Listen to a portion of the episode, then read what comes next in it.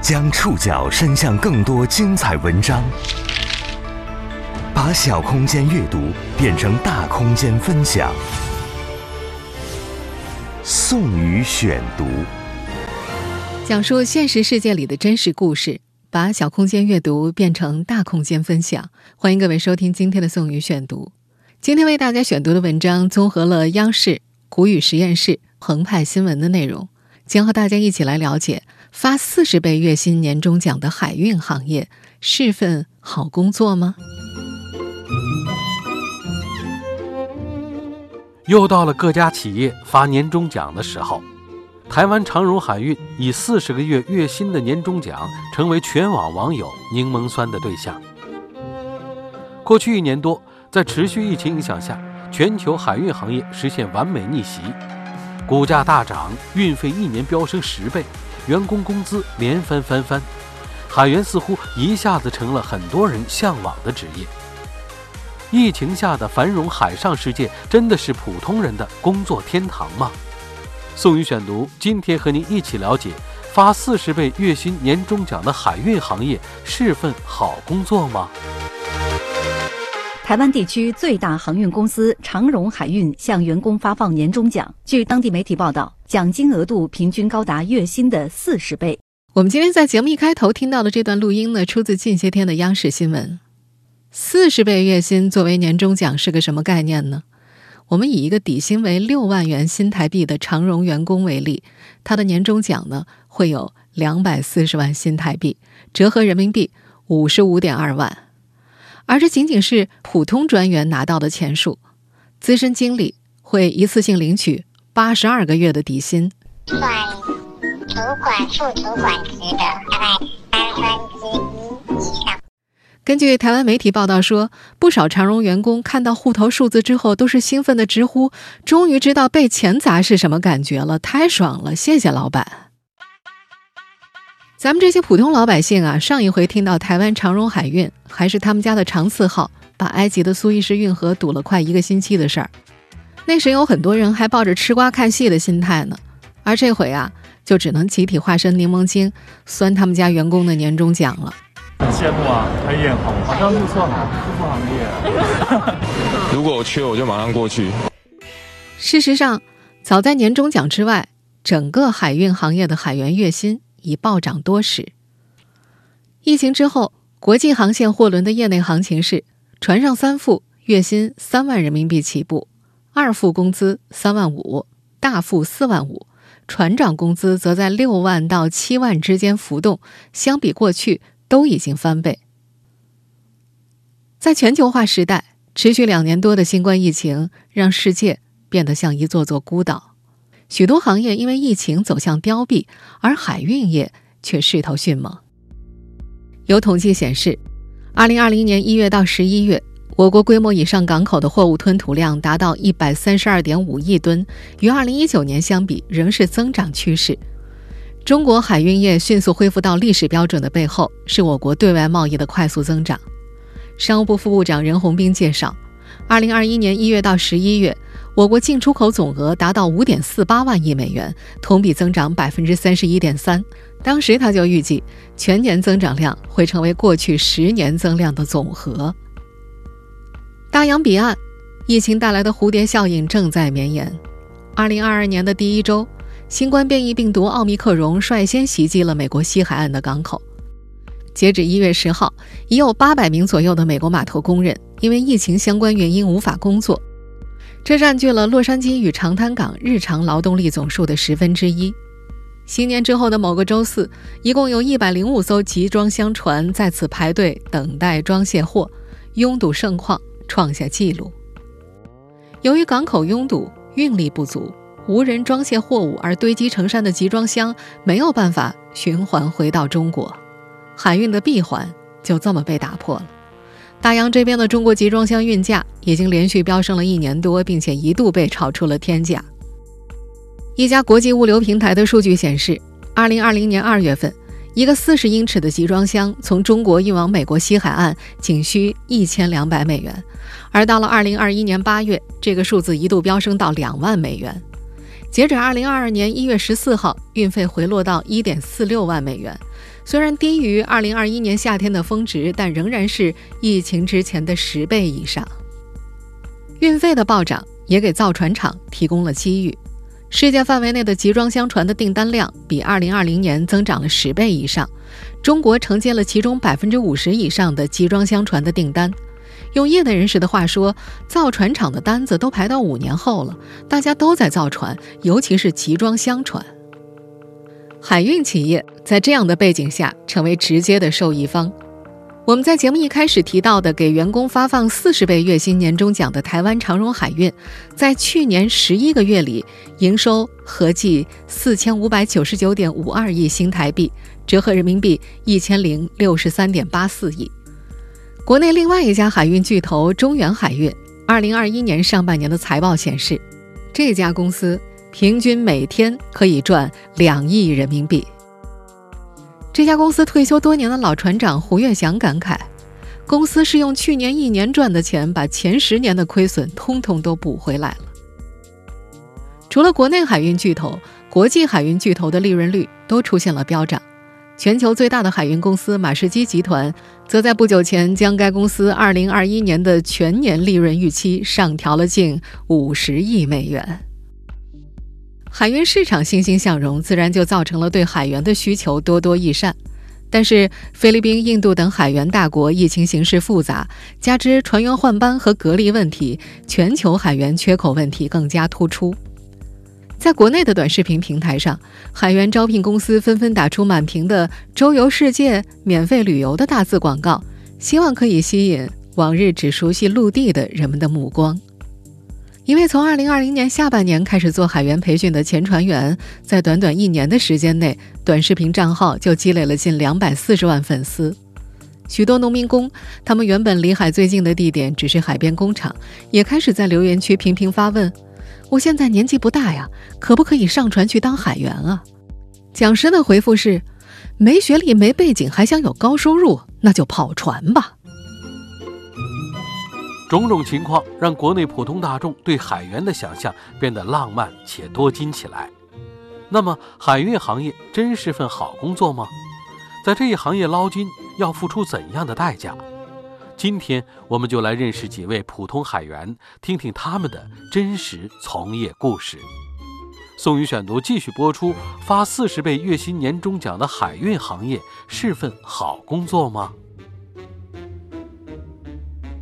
海运行业的这波风光是最近一年多才开始的，因为疫情，他们也曾经历至暗时刻。二零二零年初，新冠疫情爆发伊始，世界各国纷纷开启封锁策略，在全球因疫情而被迫孤立的时代，海运业的下滑几乎是无可避免的。当时，海运巨头马士基的发言人曾直言。跨太平洋的亚欧航线当中，百分之二十五到百分之三十的航次已经被取消了。年轻水手甘小阳还记得二零二零年春节，他正在船上，疫情来势汹汹，船东根本就揽不到货，便让货船在高雄的锚地里停了一个多月。因为船抛锚的位置影响到渔民捕鱼，还被海警给撵走了很远。甘小阳记得。他们被撵走那天，是他二十一岁生日。甘小阳是二零一九年入行的，刚上船的时候，在国外一艘货轮做实习水手，每月的工资仅有不到两千块。实习转正之后不久，就赶上了整个行业的至暗时刻。二零二零年三月，疫情席卷海外，整个世界被新冠病毒搞得人心惶惶，码头工人罢工了。船员不敢上船了，就连货船也无货可运，海运市场一度黯然失色。当时，孟加拉吉大港的货场里堆满了四万多个集装箱，巴基斯坦港口卡拉奇每天有六千多个集装箱等不来卸货工人。彼时，美国一家顾问公司分析，台湾海运巨头比如长荣、阳明等都面临较大的破产风险。一夕的曙光，是中国疫情。在二零二零年四月得到有效控制，率先进入复工复产阶段，经济回暖，海运业逐渐复苏了。国外疫情的多点爆发，严重抑制工业生产后，中国日益完善的供应链条正好对接了这份需求，源源不断的出口订单开始涌向国内。虽然疫情反复凶猛，但并未浇灭世界各国人民的消费欲望。由疫情滋生的宅经济反而加剧了人们网购的需求，世界贸易比以往任何时候都更加需要海上运输，更加需要中国。从二零二零年下半年开始，海运业回血速度之快，就像之前进入的不是低谷，而是被摁下了弹簧，迅速爆发了起来。很快，海运公司们赚翻了，船员的工资翻倍了。但对于船员们来说，他们的代价就是海上的超负荷工作。疫情后刚回到船上时，甘小杨就能拿到一万多人民币了，后来更比之前翻了好几倍。可这个年轻的男生却不确定自己未来是否还要继续做海员，尽管他再次上船就可以被提拔为三副了。按照现在的行情，三副的月收入是三万人民币起步。某种程度上来说，在疫情时期出海工作，拥有高薪的同时，也有高昂的代价。甘小阳用“恶劣”这个词来形容当前的海员状况。他说：“很多海员根本就回不了家。一艘远洋海轮往往配备二十二名左右的海员，船长、水手、大副、二副、三副等人都属于甲板部，轮机长、轮机员和机工则属于轮机部。每个人都职责分明，一个萝卜一个坑。以往合同到期，员工可以选择在国内外港口下船休假，可疫情一来，各国港口全部封锁，不允许海员自由换班。”风险之下，也难有人愿意登船。船公司若没有安排下一个接替工作的人，海员只能被动的超期服役。甘小阳形容就像坐水牢一样。海洋和陆地的差异实在太大了，在船上没有陆地上朝九晚五或九九六的工作制，更多是三班制，所有人轮班倒。虽然货船大部分时间是自动驾驶的，但驾驶室里必须有人轮流值班。以负责船舶的航行安全。甘小阳的值班时间是零点到四点，十二点到十六点。船开进公海，需要他维护和保养甲板；船即将靠泊码头，需要他带缆解缆。对他来说，在船上的每一天都是工作日。唯一解闷的事情就是拿起相机摄影。他在社交平台上发布了数百篇图片日志。比起日出，他更喜欢看海上的日落。因为下海前的光影更好、更浪漫。每天下午五点到七点，他就会架起相机，看太阳一点点沉入海洋。就这样，他收集了墨西哥湾赤红的落日，德黑兰天空翻卷的云海，还有太平洋上一牙弯弯的月亮。甘小阳之前所在的集装箱船“汇盛海号”隶属于央企中远海运。这条船往返于中国、秘鲁和澳大利亚之间。当货轮回到唐山曹妃甸的时候，距离他上船已经过去七个半月了。合同期满，他有了接班水手。下船隔离二十一天之后，他开始了漫长航行之后的休假时光。也有不那么幸运的船员，他说，那条船上的三副木匠、水手长、大厨和电机员都没有找到替班的人，只能够留在船上继续工作。他们将有超过一年的时间漂泊在海上，无法踏足任何一块陆地。根据国际海事劳工公约，海员有权得到遣返前在船服务最长时间应该少于十二个月。可是疫情当头，这些船员们的服务期被无限期拉长了，有家不能回的故事在封闭的远洋货轮里频繁上演。甘小阳听说，有位姓谢的船长已经在船上漂了十五个月了。他是福建莆田人，船开到福建港口，却不能下船回家。此前他两次靠港国内港口，都因为没有人接班无法休假，没有人换班，就意味着谢船长一直下不了船。尽管有很多普通人可能一生都没走进过远洋码头，但全世界几乎每一个人都是远洋海运的受益者。海运行业发生的重大波折，也会曲折地映射到每一个普通人身上。宋宇选读继续播出：发四十倍月薪年终奖的海运行业是份好工作吗？在网络技术将世界抹平之前，集装箱早就用有形的力量将分散的大陆连接成了平坦的世界。要知道，低成本高效化的全球供应链是靠远洋海运搭建的。我们打个最简单的比方，国产大豆从黑龙江产区经由铁路。运输到我所在的江苏的成本，会比美国从墨西哥湾运送大豆进中国的成本高出百分之四十到百分之五十左右。经济学人杂志曾经有过评价：没有集装箱，就没有全球化。但一个紧密相连的全球市场，另一面就是脆弱。目前承载全世界百分之九十贸易量的海运业，经不起任何一个环节的差错。当一条满载集装箱的货轮由于沙尘暴或者技术失误搁浅在河边，堵住的就是整个世界。大家应该知道我说的是什么事件。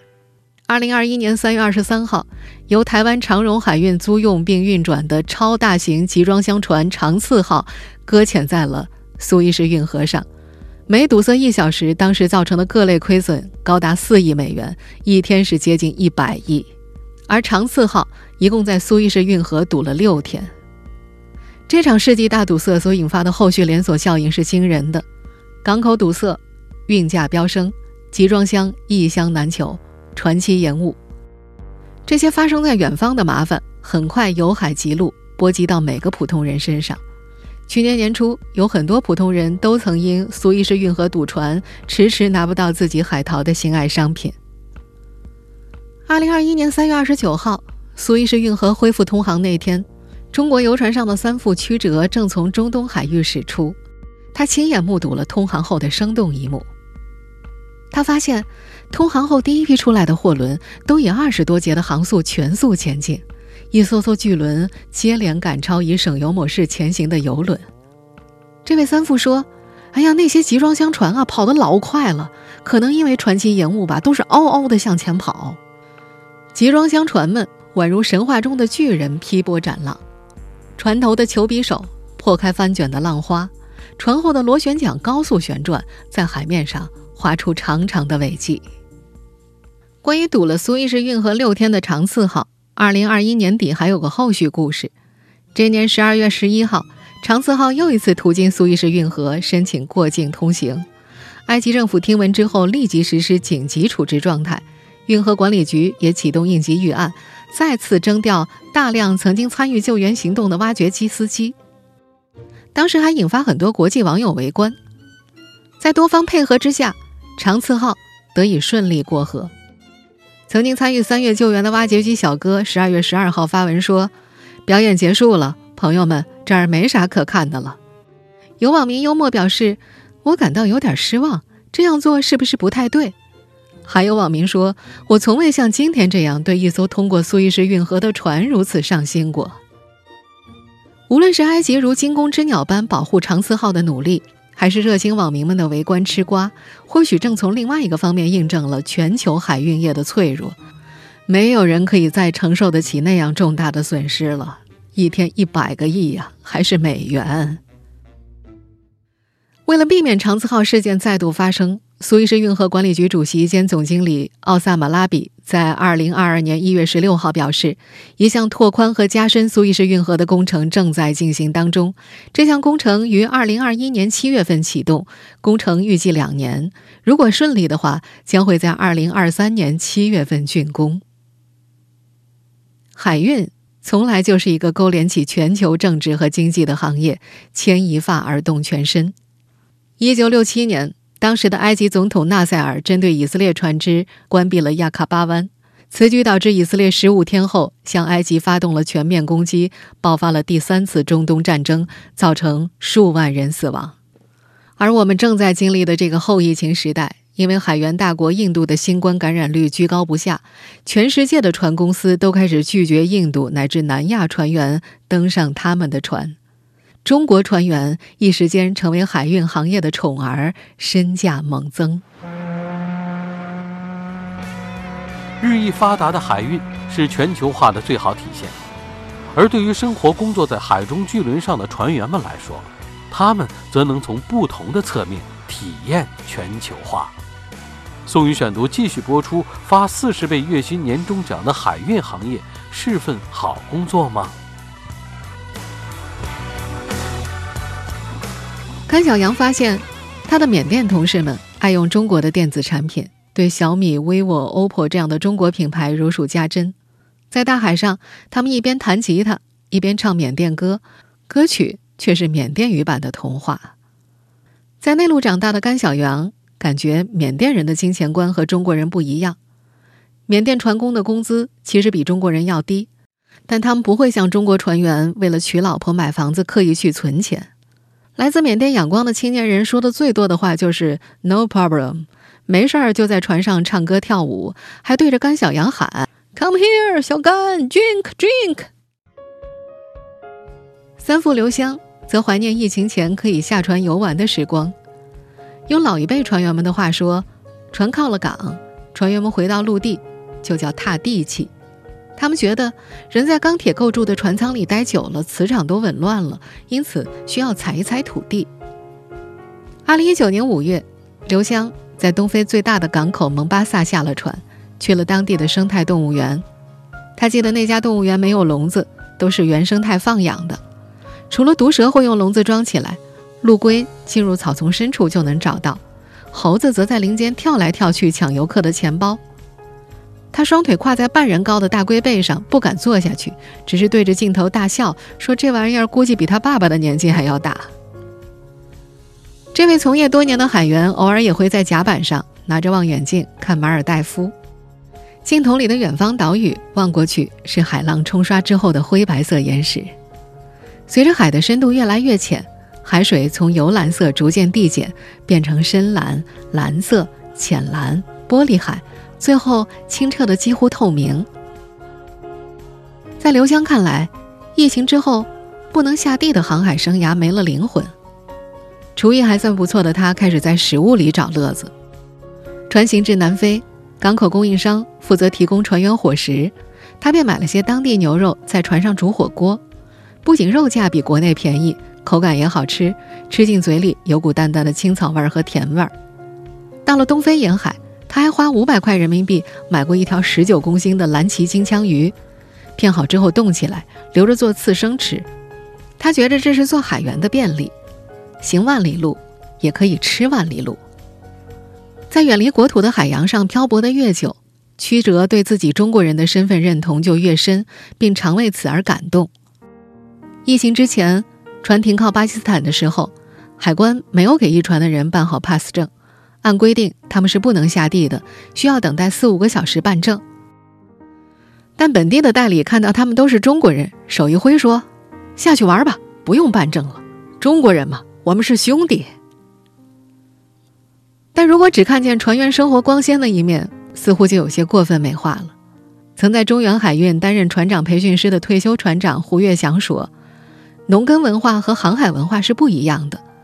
出海之后，每天看到大风大浪和无边无际的海洋，普通人根本就承受不了。”甘小阳把船员们共有的性格特点总结为反应迟钝，在封闭的环境中一待就是一整年。等到再下船时，才发现自己已经和社会脱节了。一艘艘远洋巨轮就是一座座漂浮的离岛，船员们在船上每天只有四件事：上班、看电视、吃饭、睡觉。甘小阳想起电影《海上钢琴师》里的男主角一九零零，那是一个终生都没有走下舷梯、踏上陆地的琴师。这位才二十出头的年轻男孩子觉得，这个电影非常反映现实。在海上生活久了，没有朋友和亲人，下了船，该怎么办呢？去年十二月下船休假之后，甘小阳另找了一份摄影师的工作。以家庭为重心的他，不太能接受动辄大半年离开家人的生活。他计划着下次争取以摄影师的身份登船，专职拍摄海上风光，干两到三个月就下船，再也不会在船上待七个月之久了。台湾长荣海运四十倍月薪的年终奖，不仅让全网网友成为柠檬精，更让海员成了很多普通人向往的职业。那么，海员真的是一份高薪稳定的好工作吗？宋宇选读继续播出：发四十倍月薪年终奖的海运行业是份好工作吗？老一辈的海员们都说，海运行业是一个周期性极强的行业，薪金大起大落是常有的事情。已经退休的船长胡月祥经历过2008年金融危机之后的行业波谷，他记得那时全公司三分之二的船只都在勉强运营，剩余三分之一的船则分散到了各个港口抛锚。当时他是新美洲轮上的船长。整条船无货可装，只能去宁波港抛锚。轮船每天的支出高达五十万，就这样在海上等了三个月，最后连储存的淡水、蔬菜也消耗殆尽，船员们苦死了。现在是上海一家船务公司老板的薛迎春，也对如今烈火烹油的行业有着担忧。薛迎春是资深海员，二十年前做船长时的工资就有一万一了，而那一年。全国城镇单位在岗职工的月平均工资仅有七百八十块九毛。二零零七年，管理着一家船务公司的他，花两百多万美金买了条二十几年的老船，自己做船东。最初一年一切顺利，本金差不多都快赚回来了。可转眼就二零零八年世界金融危机，金融市场崩溃，失业率飙升，供需两端严重失衡。薛迎春的船突然间就没货可运了，更加发不出船员们的工资。他说那个时候拖欠工资是再正常不过的事情。最后，他按照两百美金一吨的废钢价格拆掉了那艘船。在薛迎春看来，如今海运业的兴盛只是疫情时期的产物，但这是不会永远持续的。全球不可能一直封下去，早晚都会开放。到那个时候，新船下水，工人开工。运力得到了释放，这个市场是肯定会跌下去的。要知道，在疫情前的十年间，集装箱航运公司的平均利润不到百分之二，运费远低于运输成本。那时海员们的月收入，并不让人艳羡。海运市场涨落不定，但总有人愿意一直留在这个行业。近年来，致力于在网上科普航海知识的船长李明，感觉大众对海员的了解正在发生变化，只是转变的稍显缓慢。从海事大学毕业之后，李明从实习生一路做到船长，即便在海上漂了二十九年，他依旧不打算离开这一行。他觉得需要和海洋打交道的工作实在太多了：船舶代理、码头运输、物流管理。海运的任何一个环节都离不开一个真正懂海的人。他觉得，只要人类有需求，这个行业永远不会泯灭。无论行业景气与否，他都常鼓励年轻人成为一名海员。他觉着这并不是一个狭窄的职业。为了让更多人理解他们这行，李明开始在社交平台上频繁更新短视频，演示如何用锈迹斑驳的底锁扣住集装箱卡槽，防止箱子落海。以及呈现远洋船长的真实生活是怎样的？李明说：“大家在超市买到的进口产品，吃到的好吃的进口水果，都是他们运过来的。当大众真正了解这些，就会尊重船员了。”年轻海员曲折则感到自己身上担负着一份责任。今年疫情环境下，当他所在的游船从美国休斯顿港满载着五点五万吨航空煤油。到达冰岛首都雅克雅未克机场的时候，码头长告诉他，这一船货卸下来够整个机场用两年的。港口和机场仅仅相隔四五百米的距离，即使在船上，也依然能够清楚地看见飞机的起飞和降落。曲折那天为此专门发了条朋友圈。有人说，在机场永远等不来一条船。但我今天就开着一条船抵达了雷克雅未克机场。发这条朋友圈的时候，他内心的自豪感别提有多强了。